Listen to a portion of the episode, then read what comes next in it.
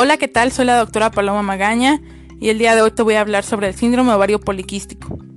El síndrome ovario poliquístico es una de las endocrinopatías más frecuentes en mujeres y esta se ve que tiene inicio en la pubertad. El síndrome ovario poliquístico está asociado a trastornos metabólicos de los cuales incluyen resistencia a la insulina, dislipidemias, que es el aumento de colesterol y triglicéridos en sangre, inflamación sistémica, disfunción endotelial, el aumento de hormonas masculinas, entre ellas los andrógenos, ciclos menstruales irregulares o ausentes, problemas de infertilidad, obesidad, quises en los ovarios e hirsutismo. El hirsutismo es el crecimiento de vello en zonas como barbilla, bigote y otras zonas del cuerpo. Cada vez es más frecuente en mujeres y eh, esto afecta a cada mujer de manera muy particular. No se va a ver un cuadro clínico igual en todas las mujeres. La mayoría de las mujeres que padecen síndrome ovario poliquístico, aproximadamente de un 60 a 80%, presentan resistencia a la insulina. La resistencia a la insulina juega un papel súper importante en el síndrome de ovario poliquístico y esta se da porque a mayor consumo de azúcar, mayor liberación de insulina. Y a mayor liberación de insulina, hay mayor liberación o mayor producción de andrógenos, el cual está muy, muy ligado al desarrollo del síndrome de ovario poliquístico.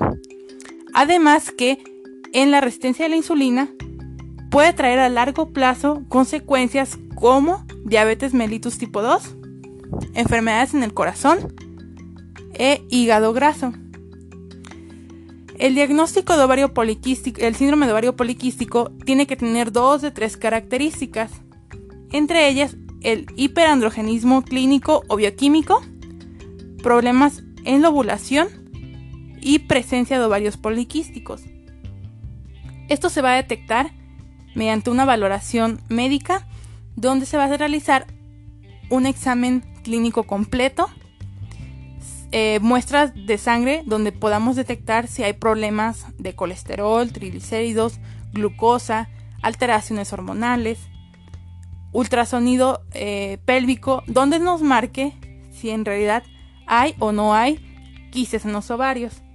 El cuadro clínico para el síndrome de ovario poliquístico es la cantosis nigricans, el que tengan eh, en los pliegues el oscurecimiento, el más común o el que más se ve es en el cuello, el hirsutismo, acné, mujeres con alteraciones menstruales, ciclos mayores de 45 días, mujeres que tienen menos de 9 ciclos menstruales al año, o por ejemplo, mujeres que tienen más de 3 meses sin menstruar, o incluso que no menstruan.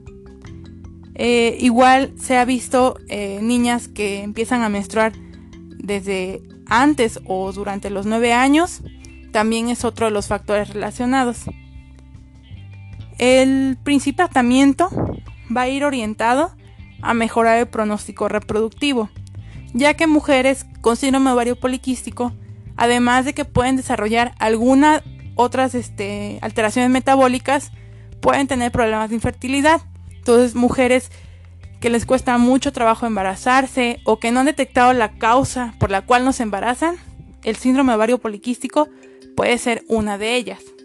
Por eso es tan importante que toda mujer empiece a checarse por lo menos una vez al año, tanto pruebas bioquímicas como pruebas de imagen y una valoración médica integral.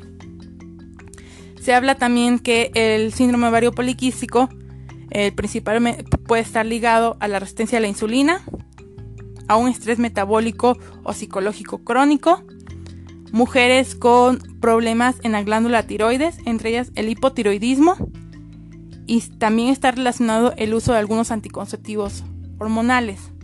Entonces, por eso, como te comentaba, no todas las mujeres van a tener un mismo cuadro clínico y no para todas las mujeres se utiliza el mismo tratamiento por lo que te recomiendo acudir a una valoración médica y puedas detectar y prevenir a tiempo el síndrome ovario poliquístico y si ya lo tienes pues empezarlo a tratar. Si tienes alguna duda sobre este tema, con mucho gusto te las puedo aclarar. Déjame en los comentarios tus dudas que tengas. Yo me contacto contigo y podemos aclarar todas tus dudas. Te agradezco que hayas estado otro episodio más aquí conmigo. Te mando un gran abrazo, un gran abrazo. Saludos. Bye.